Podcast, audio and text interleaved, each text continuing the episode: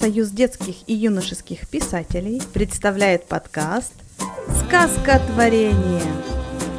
Друзья, приветствуем вас в новом эпизоде подкаста «Сказка творения». Сегодня у нас в гостях Яна Поляруш, режиссер, сценарист, продюсер, писатель и мама троих мальчишек. На минуточку. Яна, доброе утро. Доброе утро, Анна. Настроение я, как всегда, вижу, что прекрасное, поэтому сразу да. начнем. Ваша биография похожа на биографию крайне смелого и интересного человека. Вы про себя так и пишете, цитирую.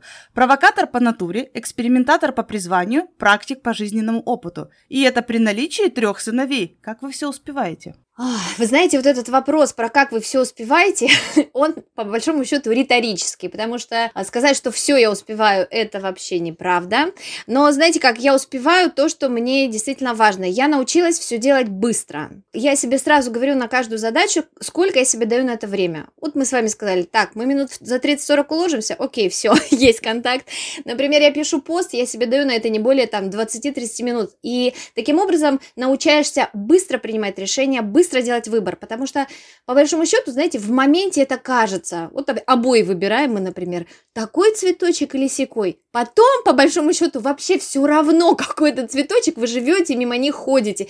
И вот главное вот этот момент не расширять выбора. Это очень много забирает времени. Поэтому я научилась делать быстро и распределять, ну, приоритеты расставлять, что сейчас мне важнее, а что я могу сделать потом. Все. Вот и весь секрет. Я правильно понимаю, весь секрет неуемной жизненной энергии – это жить быстро и не тратить много времени на выбор. Да, еще э, выбор у меня научила режиссура. Знаете, режиссура это, собственно говоря, это ежесекундный выбор костюма, реплики, интонации. То есть, пока ты в съемках, ты постоянно отвечаешь на вопросы. Ян, какой костюм? Какая прическа? А какая локация? Какая? Как... То есть, постоянно от тебя требуется а, решение. Есть некие хитрости, как в моменте, если у тебя нет понимания, как же лучше, ты задаешь вопрос, а как ты думаешь? И понимаете, художник по костюму, он про костюм думает 24 часа, я думаю обо всем а, как бы одномоментно, емко, целостно. И пока он мне отвечает свои аргументы, я их соотношу со своим ощущением, и пока он уже закончил говорить, я уже знаю, что ему ответить. Это вот прекрасный лайфхак. Welcome, пожалуйста, пользуйтесь, если поможет. Раз уж мы заговорили с вами про режиссуру. Я знаю, что, начав писать книги, вы ушли из кино. Хотя ваш последний фильм «С одной вершины» пользуется зрительским успехом, и у него отличный рейтинг на киноплатформе. Почему? Нет, я не ушла из кино. Кино, знаете, я из него пробовала уйти, но это невозможно. Были всякие сложные ситуации, и когда я принимала решение, все, баста, хватит, и, знаете, проходило какое-то время, я вдруг обнаруживала себя снова в каком-то кинопроцессе, снова я писала сценарий, или мы обсуждали идею нового фильма, или уже на съемках. То есть это такая, это такая магия. Если ты однажды туда залип, ты залип туда вообще. Я, я не знаю, наверное, есть люди, которые волевым усилием. Я пыталась, у меня не получается. Знаете, для меня это сейчас как новый виток развития, потому что, знаете, по большому счету, вот мое личное наблюдение. Смотришь фильм с проработанным миром, с хорошими героями, реально что-то ты видишь новое, какой-то новый сценарный ход. Ну, то есть тебя удивляют повороты. Смотришь потом титры, опаньки, основано по книге, по роману. То есть, когда э, создается киносценарий после фильм по художественному произведению, я вижу, что это качественно другой результат.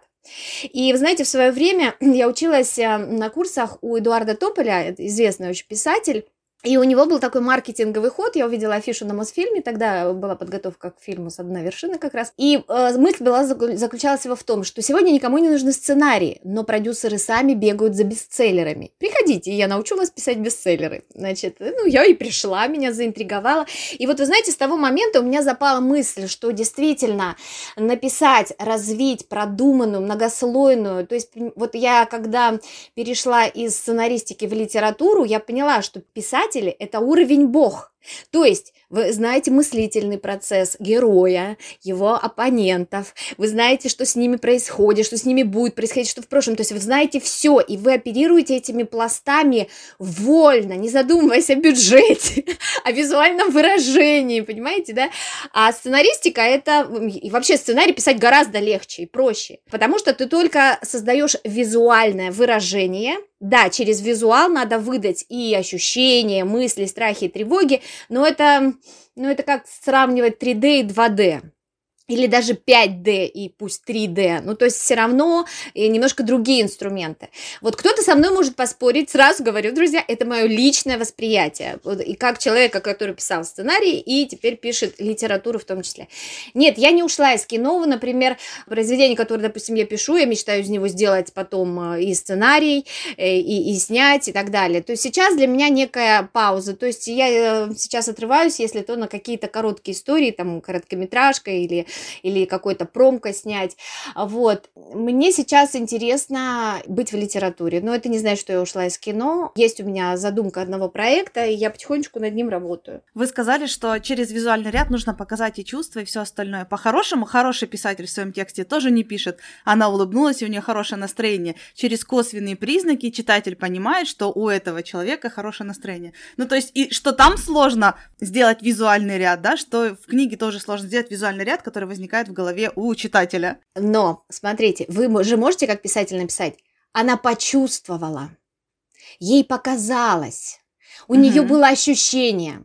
Если вы это напишите в сценарий, вам, э, например, мой мастер по сценарному мастерству Александр Бродя скажет, ты что тут понаписала? Это же литература. В сценаристике слово литература, оно ругательное. Если тебе говорят, ты понаписала литературу, все, ты посыпаешь голову пеплом, ты неудачник.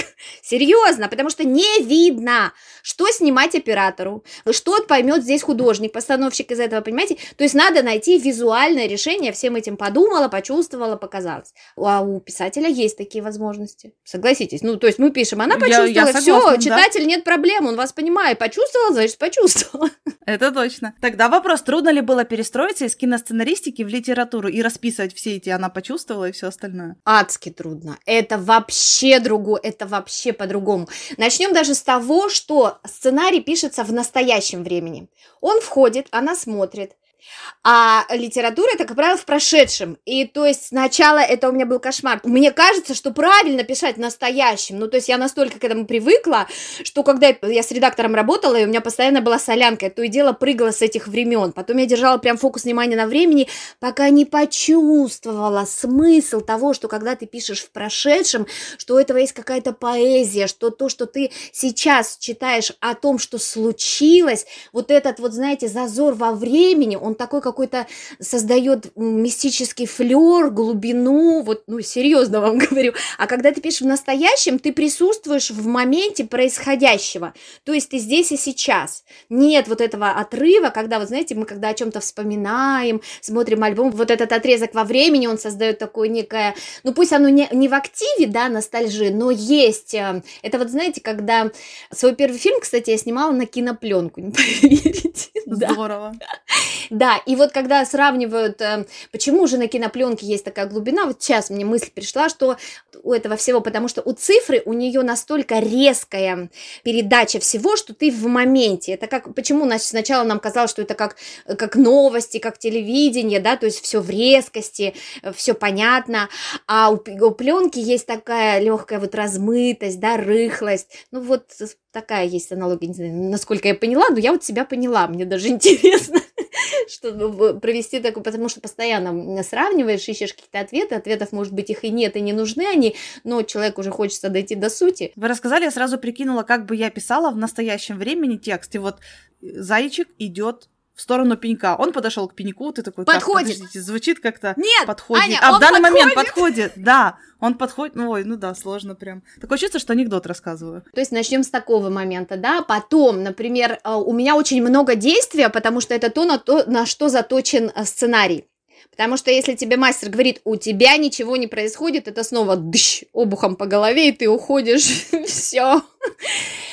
Э, то есть должно что-то происходить. Поэтому у меня постоянно слишком много действий. У тебя слишком все быстро. Да дай ты описание, дай ты людям отдохнуть. Я, господи, боже мой. Вот, например, э, когда, например, писатель, он пишет, он известен, популярен, ему предлагают экранизацию, он говорит, я хочу сам написать сценарий по своей книге, часто это вообще ничем не заканчивается, потому что нет, это другая профессия, другое ощущение времени, передачи, смыслов, ну и, как правило, нанимается сценарист, заточенный на это. Поэтому да, но мне интересно, мне интересно, я сейчас вот переобулась и, и хочу, я знаю, как в сценаристике, я просто переключаю мироощущения и, в общем, и стала ловить удовольствие в том, что можно раскрыть, расписать и комнату эту, и внешность, и состояние погоды, и меняющиеся э, его, э, допустим, какие-то миро, ну, даже не мироощущения, а вот ощущения момента. То есть есть в этом какой-то кайф. Ты немножечко как бы за, растягиваешь время. То есть, если в кино из-за действия ты все время в движухе, в движухе, да, то есть должно что-то происходить, а здесь ты как фу, ты выдохнул и можешь раскайфовать вообще все, что вокруг тебя происходит. Можно же написать целую книгу о том, как человек просто гулял по своей комнате, из этого целое вообще, целое, ну, кино в кавычках, да, то есть целое, в общем, целую историю раскачать. Можно, в принципе, конечно, и фильм про это рассказать, но для этого нужно тоже все равно этому находить визуальное, визуальное выражение. И такое кино, если мы будем, да, медленно ходить по комнате, медленно руку поднимать, смотреть на нее, как пылинки ее там а, вокруг, э, допустим, летают, это будут говорить уже, ну, это авторское кино, это кино не для всех. У меня тоже есть такая проблема, только я пишу диалоги. У меня все тексты это диалоги сплошные. Да, я через диалог показываю действия, но у меня описания практически нет. И мне все время диалог отличный, юмор классный. Где это все происходит? Блин. Постоянно. Ага, ну, значит, вам комиксы надо делать, потому что там же в основном диалог. Да, немножечко обозначить, что да как. Но это близко Я совсем плохо рисую. Прям очень плохо рисую. А, кстати, в сценаристике, особенно в, в написании сериалов, есть отдельная должность, называется диалогист. Так что mm. вы подумайте об этом, да? Я подумаю, спасибо. Меня заинтриговала ваша фантастическая повесть «Ключи времени» о приключениях пионеров, чудом попавших в современную Россию. В ней вы сочетаете два детских мироощущения – советское и современное. Я понимаю, что книга заинтересует меня, потому что это про мое детство. Но мне 35, а как этой книгой заинтересовать молодежь? А, ну, смотрите, очень просто. Дело в том, что э, события а, только в экспозиционной части, там буквально, наверное, страниц на, сейчас не помню, ну, не более 10 точно, это э, события начинаются в Советском Союзе. Потом они переносятся в наши дни, и основное действие происходит в событиях, понятных современным ребятишкам. Потом это герои дети, 12-13-летние.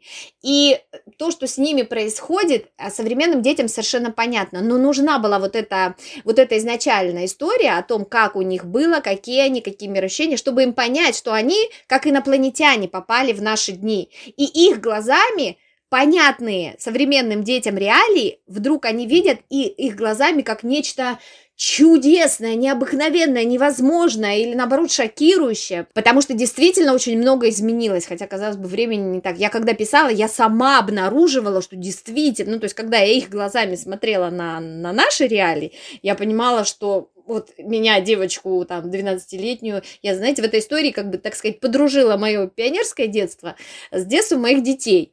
И у меня, когда э, средний сын прочитал, причем я даже не ожидала, что ему 8 лет, я думала, ну, от 10 до там, 14 лет, вот на этот возраст я ориентировалась. Он расширил, так сказать, линейку. В 8 лет он прочитал вообще из серии, ну, что ты тут понаписала, знаете, я его ни разу не заставляла, этого товарища это невозможно заставить. Он начал читать, и он мое пока не прочитал, вообще не остановился. И меня это удивляло. Причем, знаете, он как бы забывался, что это написала я, и подходит совершенно искренне говорит, мам, представляешь, и что-то мне пересказывает, или перечитывает, что ему понравилось. Я внутри себя так это недоумевание, а сама снаружи, да ты чё, ну ага, ну и как? ну, ему охота поделиться, знаете, как ребенку. Вот. После этого у него пошла, знаете, такая рефлексия. Он мне стал задавать вопросы. Подожди, ну хорошо, а интернета не было, а вот это как, а это как. То есть он стал думать о том, как же, как же мы жили. Я говорю, слушай, ну мы прекрасно жили, не тужили, потому что какие у тебя есть обстоятельства, особенно дети, они принимают данность, как вот она есть. Это я, знаете, родилась, выросла на море, в Дивноморском, если ну, Геленджик, вот эти вот края, Краснодарский край. И в 13 лет мои родители переехали в Сибирь. И мы такие, знаете, солнце, такие открытые, на море. Все время речку морем путали, называли всех смешно. А сибиряки, они такие закрытые, замкнутые, суровые ребята. Я все время спрашиваю, что случилось? Да нет, все нормально. Я поняла, я поняла, что, ну, и когда мы стали периодически пере, приезжать туда, я поняла, в какой красоте выросла. А так я ее даже, ну, не, ну, то есть, ну да, море, ну и что. Такое ощущение, что оно есть везде. Понимаете, у детей, ну как оно есть, так оно есть. Сравнивать ты можешь только потом, когда ты уже окунешься во что-то другое и можешь сравнить. Поэтому здесь мы, получается, детей советских окунули в другие реалии, и благодаря этому мы можем сравнить что мы упустили, что мы приобрели, какая разница. Ну а вообще, в принципе, конечно, там приключения, какие вызовы для героев, чему-то они учатся, проверяют себя, обнаруживают о себе, что главный герой, который был э, замкнутый, нелюдимый, оказывается, он может быть лидером, вести за собой, быть ответственным за другого. Та девочка, которая была отличницей, пионеркой, такая вся активистка, вдруг а, оказывается в совершенно чужих обстоятельствах, и она пасует, пугается, и ей нужна поддержка, и она вынуждена обратиться, вот эта ее гордыня как-то трансформируется. То есть там все равно есть, э, как в любой истории, трансформационные моменты. Для детей это приключения. В общем, де- дети быстро читают. Я потому что, знаете, это, это та книга, где меня ломала из сценаристики в литературу, поэтому для них это она, она идет быстро, бежит э, звонко, и они за ней поспевают. Вот. Вот. Ну, я, знаете, когда писала, и у меня были такие золотые правила моего детства. Я очень любила носа, вообще любила библиотеку, я зависала в нашей школьной библиотеке, мне при... просто там быть нравилось. Вот взять какую-нибудь книгу, в общем, да, с, де... с детства. Но я, знаете, как почему-то в детстве думала, что писателями становятся в старости, поэтому все время откладывала это мероприятие. Когда мне стукнуло 40, я так подумала, с точки зрения ребенка 40 это кажется, ну все, уже динозавр. Это я сейчас понимаю, что действительно в 40 лет жизнь только начинается, ты свободен уже от всех этих страхов, предрассудков юности или взросления, и можешь вообще смело творить то, что ты хочешь, без оглядки на что бы то ни было, или кого бы то ни было. Вот, и я решила самое время начать. Вот, сейчас мне вот скоро будет 44, так что, в общем, а, время бежит, его не обогнать, надо быть в унисон. Так и вот, я писала, когда я ориентировалась на золотые правила моего детства, так это я назвала для себя когда я читала книжки, я, знаете, анализировала, что мне нравится, когда есть диалоги, кстати, та-да-дам, да, то есть ста- книжка сразу становилась живой, то есть ребята начинали говорить, для меня как включалась жизнь.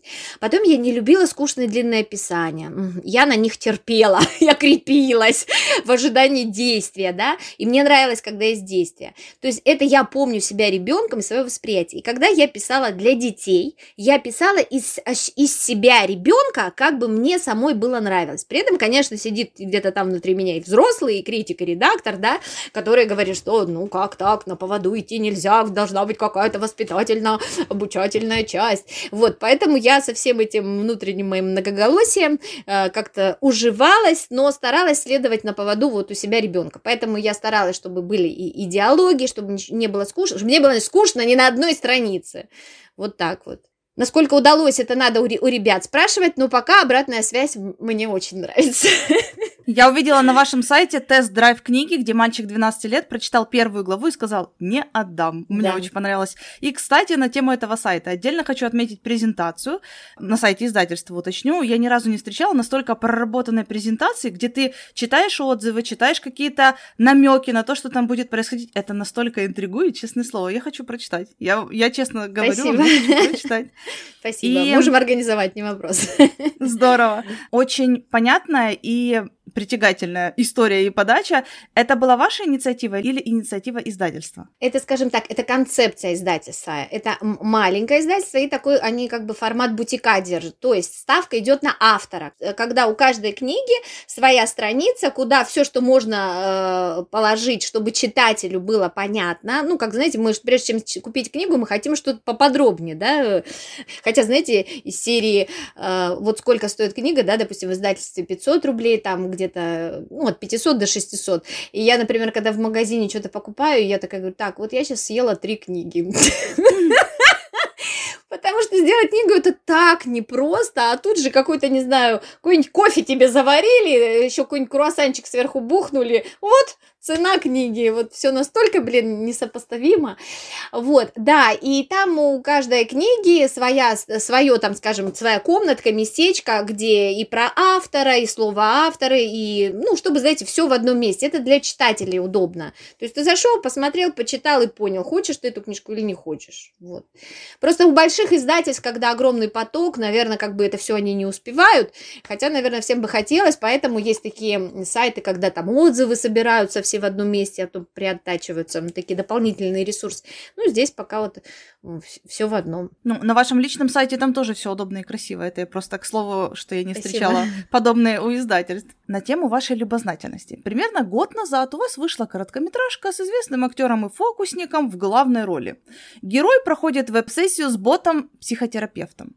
Вот когда я читала вашу биографию, с каждым новым фактом я убеждалась в том, что любознательность – это ваш главный двигатель, кроме энергии, да? У меня есть убежденность, что именно любознательность – это главный двигатель хорошего детского писателя. Лично для меня таким примером является Астрид Лингрен, которая могла немножко вести себя не по-взрослому даже на улице, и ей все прощалось, потому что она детский писатель, я тоже так делаю. Так ли это для вас? Рецепт идеальной детской книги – это любознательность? Ну, скажем так, э, не то чтобы это рецепт книги, это, наверное, то, что тебя к этому может привести. Любопытство, а, любопытство, да, то есть э, быть в ощущении, что в этом мире еще много всего, чего я не знаю, на что я смотрю с открытыми глазами, с желанием э, узнать, попробовать, приехать. Да, мне кажется, это ключевое состояние, быть в ресурсе вообще жизни, как-то двигаться или развиваться. По большому счету, наверное, даже э, неважно, будь то писатель, будь то там, я не знаю, инженер, кто, кто бы то ни было. Это, мне кажется, вообще классная штука, а, позволять себе это. А, есть люди, которые, например, им кажется, что они взрослые, и они все уже знают, им скучно, да, помните, как этот э, горе от ума, э, ему скучно, им кажется, он все познал и так далее. В общем, это такая какая-то остановка. Позволять себе быть ребенком, а, тире, чего-то не знать. Я вообще давно поняла, что позиция ну так скажем, дурачка в кавычках, да, или ребенка, ну то есть того, кто не знает, э, она очень выгодная. А ты смело можешь задавать вопросы, не надо держать позу, что ты там все знайка, это вообще не выгодно. Выгодно быть незнайкой.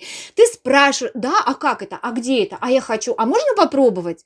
Понимаете? И когда вы себе это разрешаете, вы, а, открыты новому опыту, новым ощущениям, вы действительно узнаете что-то новое, что вас впечатляет, заряжает, вдохновляет, и, и, и все, вы, вы идете, что-то творите, создаете, то, что умеете или хотите. У меня, например, вот бывают моменты, я их четко уже отслеживаю себя, у меня, например, по юности я страдала депрессиями, вот у меня это было. Потом я поняла, в чем, это, в чем их смысл. Просто ты перегораешь, выгораешь. И я, знаете, как с ними боролась? Если она наступает, все, я ей не мешала. Я от души, э, значит, дрихорила, я там что-то как-то вот грустила, но я это делала с кайфом, с упоением. Я поняла, потому что чем дольше бегать с ощущением, что да нет, все хорошо, все хорошо, а ты от нее убегаешь, убегаешь, то она тем дольше ты будешь в каком-то low energy, то есть и так далее. А когда, ну, все пришло, я ничего не хочу, не буду, я в депрессии. И знаете, это такой кайф, ты просто разрешаешь себе ничего не делать, ты отдыхаешь, ничего не хочу, сегодня буду весь день смотреть фильмы, есть вкусняшки, и пусть весь мир отдохнет. Я таким образом перезагружаюсь, отдыхаю, или наоборот еду на, как, на встречу, на какую-то выставку. Ну, то есть мне нужно отдохнуться, перезагрузиться. Это время, знаете, собирать камни, время их разбрасывать. Вот. Это как у меня подруга часто говорит, что ты куришь? Да что тебя все время на все фонтанирует? Опять у нее что-то она узнала, опять она, значит, срочное что-то. Я говорю, да. ну, в общем, как-то так да, и здесь главное себя поддерживать в тонусе, потому что постоянно быть в таком фонтане, это невозможно. То есть ты фонтанируешь, ты создаешь людей, на что-то движешь, все, все вы что-то делаете, а потом надо в какой-то момент отдохнуть, запаузиться, помолчать, э, просто что-то попотреблять из серии, посмотреть кино, какие-то впечатления. И, слово, и снова я чувствую, внутри меня мотор пошел, пошел, пошел, что сейчас что-то будет. И, в общем, вот такие вот американские горки. Очень вас понимаю, я примерно такая же. Да, мы не одни, это радует. С нами все хорошо. У вас есть книжный сериал по заказу сети отелей «Приключения умницы Вики и Чики Любопытный нос». Изучая тему книжных сериалов, взрослых на тот момент, я была уверена, что детская литература вообще для этого не предназначена. Почему? Потому что обычно родители становятся обладателями пульта от сериалов, в кавычках, и читают одну-две главы, и на этом первая серия, вторая серия сезона, да, закрыта. И я понимаю, что я ошибалась. Расскажите, что такое детский книжный сериал и чем он отличается от обычной, ну вот, по, глав... по главнику в книге? Нет, ну как, смотрите, это когда, например, тот же Гарри Поттер, много частей, это, по сути, книжный сериал. И здесь то же самое, то есть э, я разработала, знаете, я шла, э, я работала до этого в мультиках, то есть я знала, как придумывать мультики. То есть ты разрабатываешь библию проекта, где прописываешь всех героев, их взаимоотношения, их мир, у кого какие э, сильные, слабые стороны, мотивация, цели, боли и так далее. То есть все-все-все это продумываешь, пишешь, и такая есть, это называется называется Библия, не случайно, да, где все прописано. И почему в сценаристике мультипликация это важно? Потому что, э, дав Библию, у тебя приходит один сценарист, другой, третий, не будешь же там всем все пересказывать. Выслал, человек прочитал, а, понял, какая тема мультика. Угу. У меня есть Библия, у меня есть тема, сажусь, пишу. Дальше уже ведущий э, э, редактор, ведущий сценарист это дело может подрулить, зная в общий, общий контекст, потому что он все время этим занимается. То есть я здесь пошла точно так же. Я написала Библию героев, и потихонечку из книжи в книжке я добавляю новых героев, развиваю, усложняю. В общем, ну, это фирменные герои, их было два, это э, сети отелей. Мы решили, что их разработаю я 6 штук, и вот потихонечку их внедряю. И вот сейчас, вот сегодня какое число, кстати, 31 сегодня должна выйти из печати четвертая уже, так сказать, серия, книжка, зовите как угодно, ну, то есть там линейно развивается история. Она в каждой книжке есть некая законченность, да, завязанных на начале событий, и крючочек на продолжение. Он потом раскрывается в следующей книжке, опять мы все это дело допрожили, закончили, и в конце хопаньки опять крючочек подвесили. Ну и вот так вот, такая первая генеральная задача это 10 книг, ну посмотрим, как будет дальше. Я очень люблю этот проект, мне, мне нравится, у нас такое взаимопонимание с заказчиками, скажем так, и такая творческая свобода, я балдею очень от этого проекта, пусть он и дальше развивается. Это очень важно, когда они обрезают крылья, а наоборот поддерживают в идеях. Вообще ничего не говорите, это прям ключевое. Продолжим тему мультиков. С 2016 года вы сценарист мультсериала Тима Тома, производство компании Рики.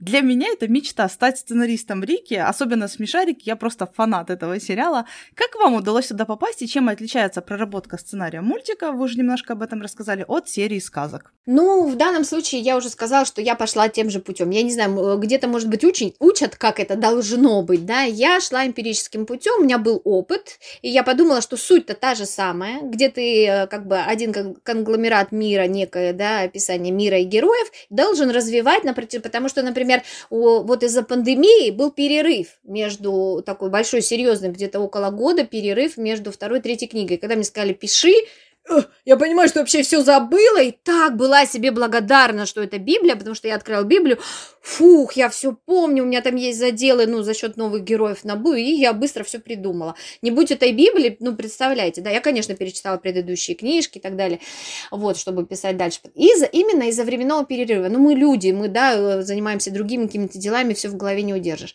А, значит, а с тематомой получилось так, что человеческий фактор имеет место быть везде. Инга Киркиш, она сценарист моего первого фильма «Витри Мозгор» или «История моего космоса», который вышел в 2009 2009 году на Ленфильме, а, вот, который я говорила, на пленочку еще снимали. На пленку. Вот, она спустя какое-то время попадает вот в компанию Рики, и а, говорит, вот мы тут надо придумываем новый сериал, Э, мультипликационный. То есть я была одна из тех, кто мы вообще все это придумывали, то есть в самом начале, да. И потом я 8 серий написала, по ним в разное время они все уже а, ну, отработаны, все они уже есть в виде мультиков. Это так интересно, ты пишешь на бумаге, ты себе так это представляешь, а потом, а, вот так это, да, ну это прям очень волнительный момент, но в целом классный. Ну это как, наверное, из серии, когда ты пишешь книжку, да, заказываешь там художнику иллюстрации, да, вы все обсудили, но когда ты уже прям видишь вот эти вот там мордочки или еще что-то, это, это все равно классно очень. Вот. Потом э, дальше уже там компания расширялась, еще все больше приходило сценаристов, потому что, ну, очень быстро он начал завоевывать, насколько я знаю, в конце 2000 что ли, года, там за миллиард просмотров в Китае он вышел, да, то есть он очень успешный сериал, ну, и он замечательно классный. И я потом ушла на полный метр и так далее, я, в общем, как бы отошла, но в целом мне все нравится, если там может быть, и дальше. То есть мы дружим с Ингой, и тогда я, она позвала тех, кого она знала, и мы начали разрабатывать. А потом потихонечку это стало дальше развиваться, и слава тебе, Господи, развивается, пусть развивается, но я немножко отошла. Традиционный вопрос, который я задаю всем. Какую роль в вашей жизни играет Союз Детлит? Как вы в него пришли? А, смотрите, э, с легкой руки а, Александра Кошелева, он мне помогает, консультирует в плане там, продвижения книжки, что автор сегодня не должен сидеть на месте, тоже активно держать позицию. И он мне стал периодически присылать, смотри, говорит, ребята, какие классные, как здорово движутся, Союз Детлит. Он говорит, попробуй, напиши зая заявление. Ну, я, значит, зашла на сайт, заполнила анкету, достаточно быстро пришел ответ, что как бы предварительно меня одобрили, я очень обрадовалась, ну и, собственно, выполнила все условия для вступления.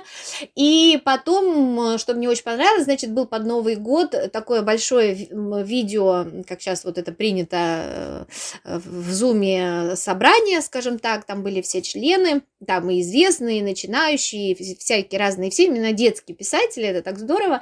Вот, и я услышала, какие есть возможности, э, Союз предоставляет, и, и там и критик может почитать твою книжку, дать обратную связь, и блогер, и вот, вот в подкасте у вас поучаствовать и так далее. Я сказала, мне все нравится, я везде готова участвовать, я все хочу, э, вот, ну, потому что это еще и тоже для меня интересно посмотреть всю эту кухню, как э, раскручиваются писатели, почему бы не попробовать, если это в целом будет сказываться на продаже книжки и о том, что они больше людей узнают, я буду только рада.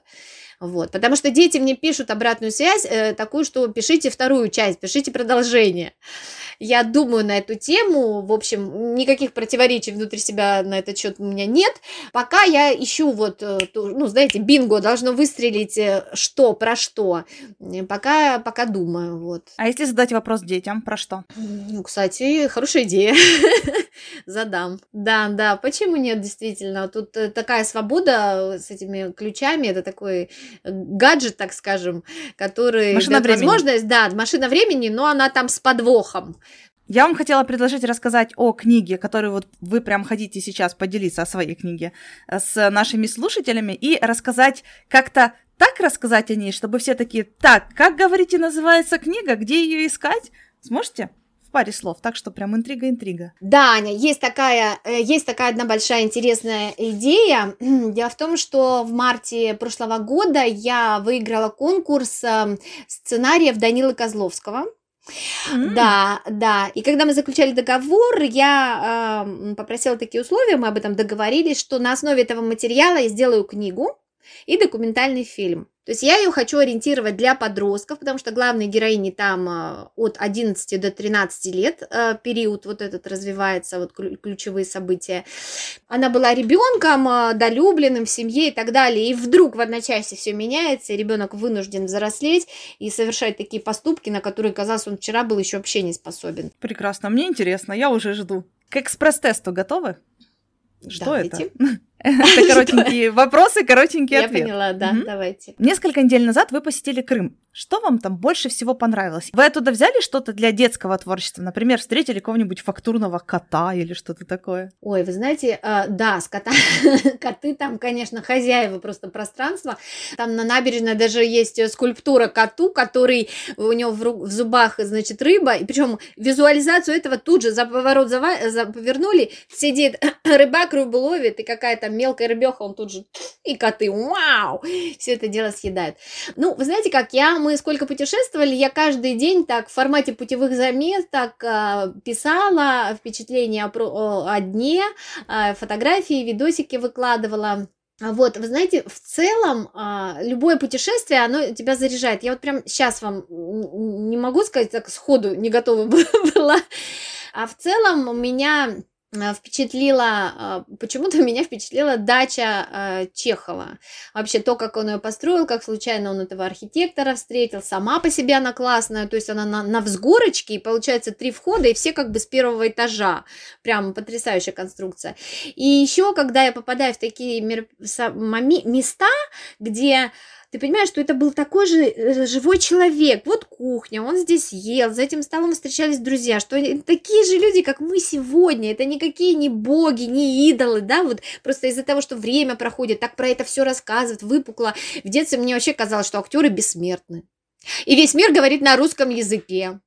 А, а знаете почему? Потому что почему? У, у нас же синхронный перевод а ты ребенок, ты не понимаешь, а у нас же тогда уклад, школа укладки э, перевода была очень сильная, и то есть а, так вот он на английском артикулирует, а наши так, так придумывают э, слова, то есть прям придумывали слова, что я была уверена, говорят, вот это индийский фильм, но это по-русски говорят, а это французский, но они тоже говорят по-русски, смотри, прям по-русски.